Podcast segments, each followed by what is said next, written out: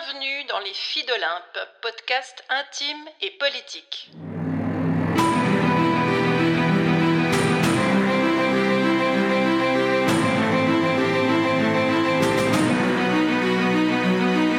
C'est reparti pour le défi J'envoie 2024. Chaque jour de janvier, un épisode et une contrainte narrative pour stimuler notre imagination, se lancer un pari et aiguiser votre acuité et peut-être votre fidélité. J'y participe pour la seconde fois avec une quarantaine de collègues de l'Académie du podcast. Je vous bricolerai des histoires et des rencontres, tout spécialement pour les filles d'Olympe que vous êtes, tout en vous lançant, bien sûr, quelques défis. C'est parti Et nous voilà de retour pour la troisième partie de notre conversation avec Claire Bouter autour des pratiques narratives et de nos actions sur le terrain menées pour elle en France et pour moi en Suisse. Le prochain thème que nous allons aborder, c'est celui du récit de vie. Bonne écoute. Il y a une question que je t'ai pas posée au tout début parce que je voulais pas rentrer dans, le, dans les notes de bas de page, comme tu dis, mais récit de vie, tu peux juste nous redire à quoi ça fait référence euh, dans les grandes lignes? Parce que comme c'est au cœur de ta pratique. Euh. Oui, alors en fait, si tu veux, l'idée du récit de vie, c'est l'idée de permettre à des personnes qui le souhaitent de pouvoir déposer leur histoire. Déposer son histoire, ça ne veut pas dire avoir besoin d'avoir 80 ans et toute une vie derrière soi. Ça existe, bien sûr, les récits de personnes euh, âgées qui ont besoin de déposer ou qui ont envie de le faire pour laisser une trace. On reparle de traces pour euh, leurs enfants, leurs petits-enfants, leur famille. Et puis, comme pouvoir donner euh, bah, une histoire, une histoire, quoi, rendre, restituer quelque chose de leur parcours de vie.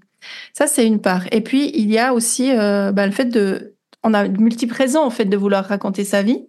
Et ça peut être parce qu'on a besoin de déposer quelque chose de lourd qui s'est produit pour nous, quelque chose d'important, qu'on a envie de, le déposer ailleurs qu'à l'intérieur de soi, comme pour continuer son chemin plus léger. Parfois, ça peut aussi être euh, de donner sens à des épisodes de vie euh, et de déposer ça pour pouvoir euh, continuer son chemin. Donc en fait, ça se fait à tous les âges. Et ça, c'est une, c'est une, peut-être une découverte parce qu'on imagine très volontiers que ça se fait plutôt avec des personnes âgées, ce qui n'est pas le cas. L'objectif qu'on a, euh, enfin que j'ai en tant que praticienne en récit de vie, c'est de donner la parole à quelqu'un qui puisse la prendre. Alors je l'accompagne, je lui pose des questions, on se voit plusieurs fois et on accouche de son histoire, si tu veux. Et ça, on le fait à deux parce que euh, bah, il y a des questions d'un côté. Mes questions ne seront pas celles d'une de mes collègues parce que j'ai des choses qui vont me toucher différemment. Donc, il va y avoir une subjectivité aussi dans le récit qui va se construire, même si évidemment que la personne qui se raconte est au centre du processus. Et euh, ça, c'est la base du récit de vie. Et puis, les pratiques narratives qui viennent se rajouter dessus, elles permettent de faire ce qu'on fait beaucoup en narratif, c'est-à-dire renarrer son histoire. Mmh. Donc, on s'arrête pas aux faits eux-mêmes qu'on dépose, mais on essaye d'aller voir qu'est-ce que ces faits ont produit. Mmh. Qu'est-ce qu'ils ont permis? Vers quoi ils nous ont emmenés de différents, de neufs, de, d'étonnants en quoi, en quoi je suis différent d'avoir vécu ça? Et qu'est-ce que, alors, qu'est-ce qui fait, qu'est-ce que je deviens à travers cette expérience? Mmh. Effectivement. Donc, c'est vraiment ça. Et, et c'est cette dimension narrative que je trouve intéressante à ajouter au récit de vie. Et puis de, de, de, de se dire, euh, OK, c'est très bien de pouvoir déposer son histoire et c'est absolument important. Et moi, je l'ai fait avec plein de personnes et, et on voit qu'à chaque fois, c'est extrêmement. Euh, ça prend tellement de sens de faire cette démarche-là, surtout quand on la souhaite. Il faut la souhaiter. Euh, je crois que c'est important de la souhaiter. Il ne s'agit pas de le faire par obligation. Mais ça permet aussi d'aller plus loin quand on a des questions narratives, justement, des questions qui nous permettent de, de comme prendre du recul ou prendre de la hauteur sur sa propre histoire mm. pour voir qu'est-ce qu'elle nous a apporté, même dans les moments où c'était dramatique ou difficile, et qui, qui sont justement ces moments qu'on a besoin de déposer. Mm. Et c'est pas une démarche qui se veut thérapeutique. On est vraiment, je te parlais de ma casquette tout à l'heure. Ça, c'est très important. C'est pas une démarche qui se veut thérapeutique. On n'est pas dans une démarche d'accompagnement. On n'est pas dans du journalisme comme le métier que j'ai pratiqué euh, avant de faire tout ça. On est dans du récit de vie. Et c'est, voilà, c'est ma posture. Ma posture, c'est d'être avec. Alors, on a beaucoup repris aussi cette notion de, d'être décentré mais influent dans notre question, qui est la, qui est la, la base des pratiques narratives. Hein. Donc, on est vraiment dans nos questionnements décentrés à côté de la personne, mais influente, qui lui permettent d'aller plus loin dans sa manière d'élaborer son histoire. Et on utilise cette formulation aussi en récit de vie d'être à la fois décentrée et influente, mais en permettant aux gens de, de se donner euh, du large, quoi, de nouveau, de, aussi de retrouver leur fierté, leur dignité, à mhm. travers une histoire qui a peut-être été difficile. Oui, puis de se reconnecter à, quelque chose qui fait finalement euh, leur identité. Euh, j'ai souvenir d'une cliente il n'y a pas très longtemps qui a évoqué comme ça, au détour de la, conversation, un voyage, une personne qui avait été importante. Et puis en fait, en, en creusant, en, en allant chercher plus loin, en déroulant la plotte, bah, c'est toute une branche de son arbre de vie qui est apparue autour de l'esprit avant d'aventure, alors que de ses demandes même, c'était de retrouver cet esprit, euh, enfin, ce, cet esprit d'initiative en fait, et, ce sentiment d'en être capable, hein, parce que quelquefois on, peut perdre euh, la confiance qu'on a dans notre capacité à créer notre vie, à aller de l'avant, euh, voilà. Et c'était vraiment ouais, une fine trace tu attrapes au passage et puis tu, en fais quelque chose et, la personne le redécouvre. C'est oh, c'est vrai que euh, le Dina, euh, Elisabeth et puis euh, Fabrice et pour ma part il y avait Fabrice et Catherine, Catherine Mangel et Fabrice Emetti qui avaient participé à notre formation. Donc, oui, la mienne aussi, ouais, tout à fait. Très coloré, euh, évidemment. Notre, euh, enfin, ce qui me concerne, ma pratique, elle est encore très imprégnée de, de tout ce qu'ils m'ont transmis. Et, et Dina, cette jolie expression de dire euh, refasciner les gens pour leur propre vie, en fait. Et ça, c'est chouette.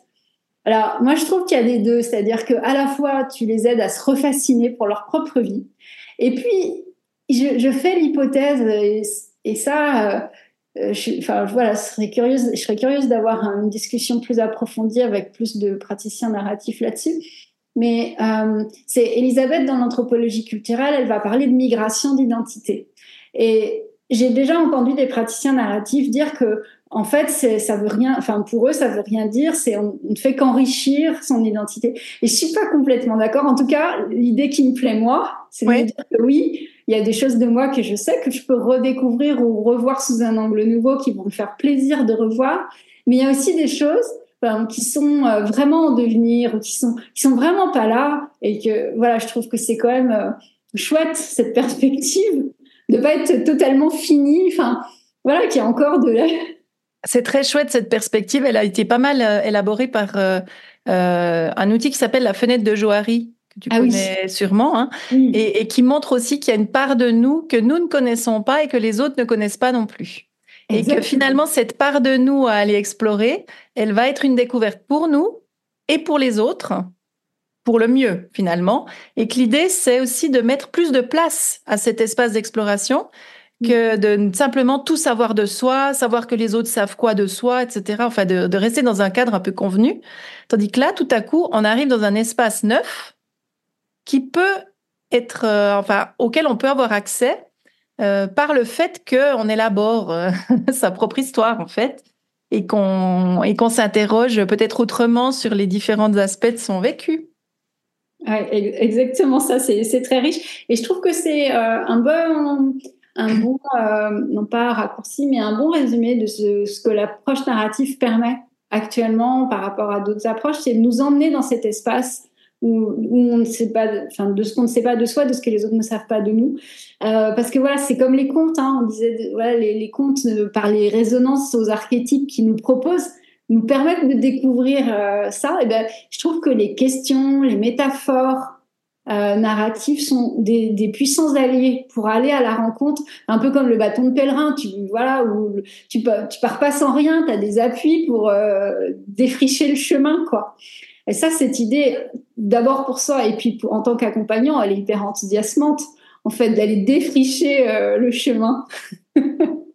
C'est ça. Nous sommes des défricheuses de chemin et avec nous, toute la communauté narrative euh, hein, le fait aussi de toutes sortes de façons différentes, avec une énorme diversité de pratiques, ce qui n'est pas le moindre des charmes de la narrative, comme on a pu le dire. Est-ce qu'il y a quelque chose que tu penses qu'on n'a pas dit puis qui est essentiel? Pas dit et essentiel. Euh, euh, là, je sais pas. Et toi, il y a quelque chose qui te semble... Je, pense à, rien. Après, je pense qu'on n'a pas beaucoup parlé d'arbre de vie, qui est quand même un outil très classique du narratif, mais c'est pas grave. On sait qu'on le pratique toutes les deux et puis que c'est une, approche qu'on peut qu'on peut utiliser. Moi, j'utilise beaucoup en formation. J'utilise beaucoup. Je l'ai utilisé avec beaucoup de groupes. Et je trouve ça hyper intéressant, mais ça fait partie aussi du, du champ de tous ces outils, puis de la richesse infinie des outils en narratif. Ouais, c'est vrai qu'on n'est pas trop revenu sur la dimension créativité. Ça peut être notre deuxième épisode si tu veux, en fonction de comment tu répartiras le temps.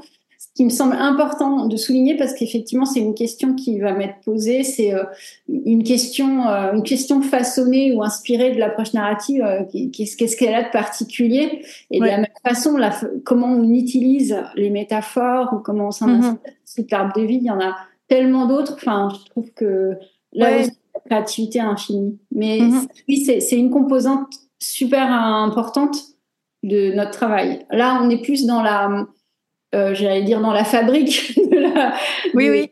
de, notre pratique mhm. euh, autour de, des questions, des métaphores, que dans qu'est-ce que produit notre pratique en tant que telle. Euh, j'ai monté un atelier en trois jours. Alors, on parlait de créativité. Moi, j'ai l'impression que la créativité, elle est à toutes les étapes de ce qu'on s'est dit jusque-là. Parce que la créativité, elle est dans la manière dont on s'empare de ces outils, dont on les transmet, dont on va les partager, et puis comment ils vont eux-mêmes être repris par les personnes qui, qui, sont, qui sont autour de nous.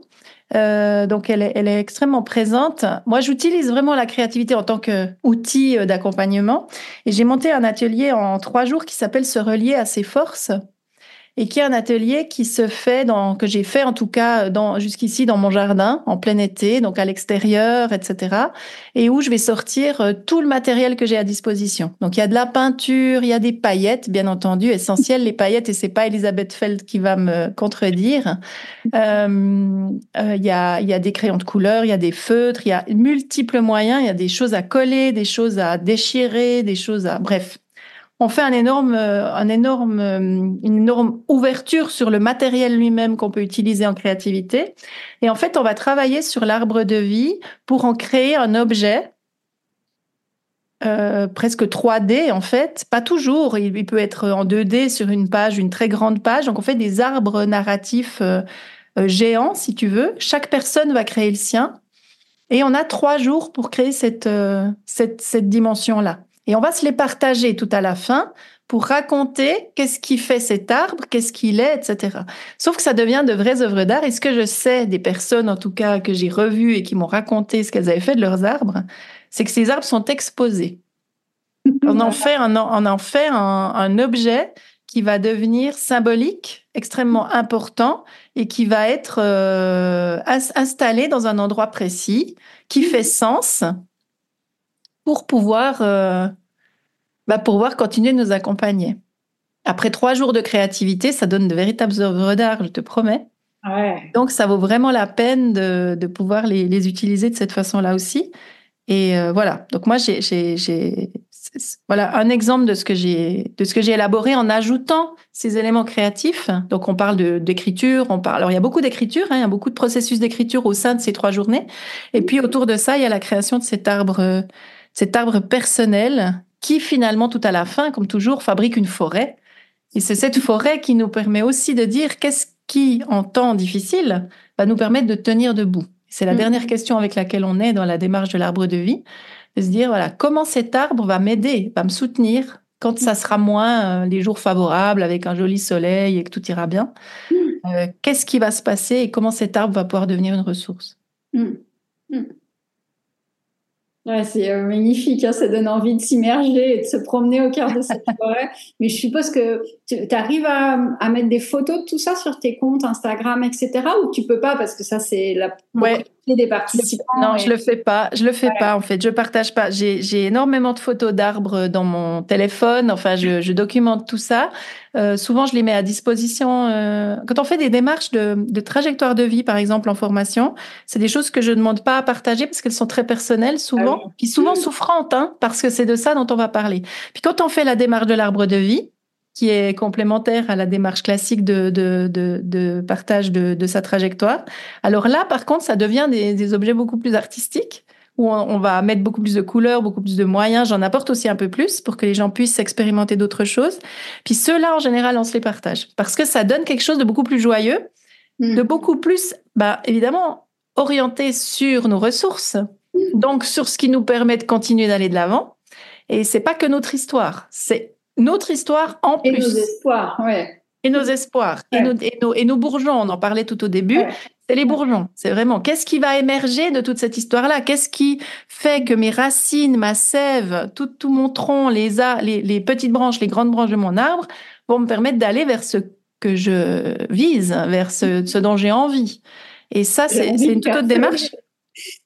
Et puis du coup, euh, ces photos-là, je les ai, mais je les partage pas. Et j'ai jamais demandé à un groupe euh, s'ils étaient d'accord que je partage parce que j'ai même pas envie de poser ce genre de, ce genre de questions. Je trouve que c'est tellement mm. intime, tellement personnel que ça leur appartient et que ça ça a pas sa place sur Instagram. Mais c'est sûr que ah. sinon, je pourrais te faire des collections d'arbres magnifiques que j'adorerais montrer. Vraiment. Ah ah oui, mais c'est. Euh, ouais, je, suis d'accord avec toi. Je trouve que ça vient pas du praticien, ou alors faut poser la règle du jeu dès le départ et dire à qui ce sera important de rendre ça visible, alors qu'ils le rendent visible. Alors là, par exemple, avec la chanson, c'est quelque chose qu'on pose dès le départ. À qui on fera écouter ces chansons Est-ce que ce sera vraiment en interne? Est-ce que euh, on diffusera cette chanson à nos clients. Enfin voilà, on va poser la question d'entrée de jeu de ce qu'on va faire de la chanson.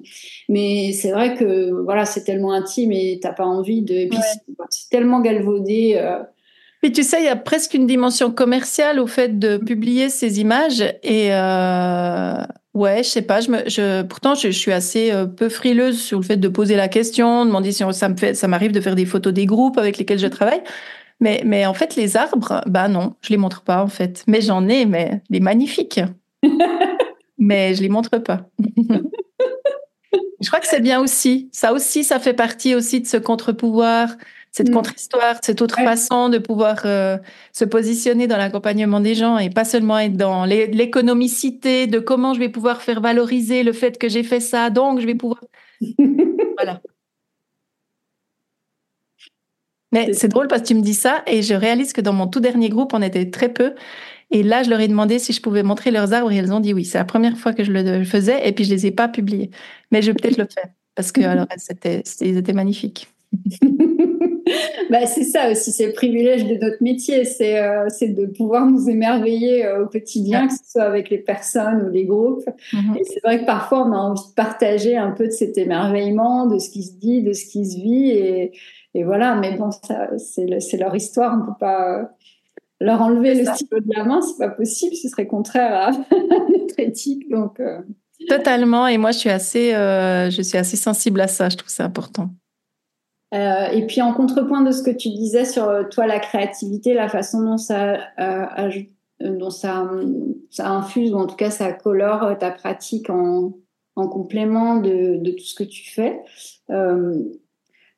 pour moi, c'est une dimension essentielle aussi, au sens où euh, je vais créer avec et pour les équipes.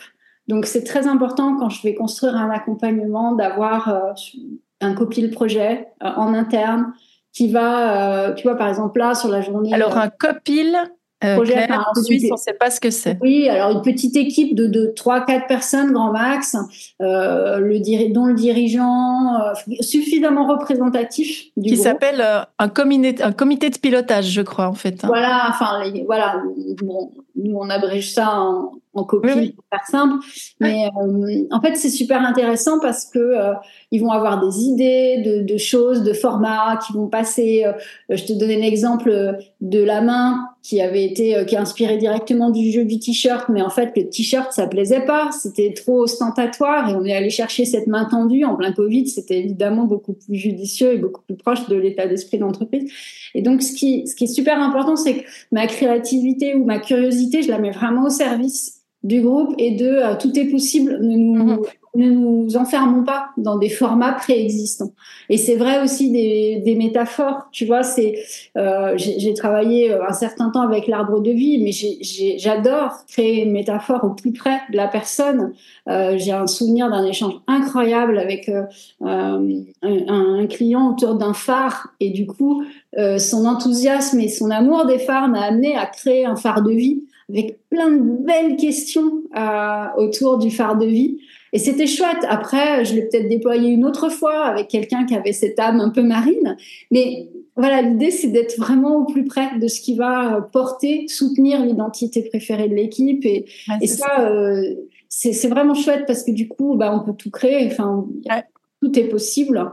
Et c'est vraiment l'équipe qui nous met sur la voie. Nous, on va juste aller un tout petit peu plus loin, apporter notre savoir-faire sur leurs intuitions, Mhm.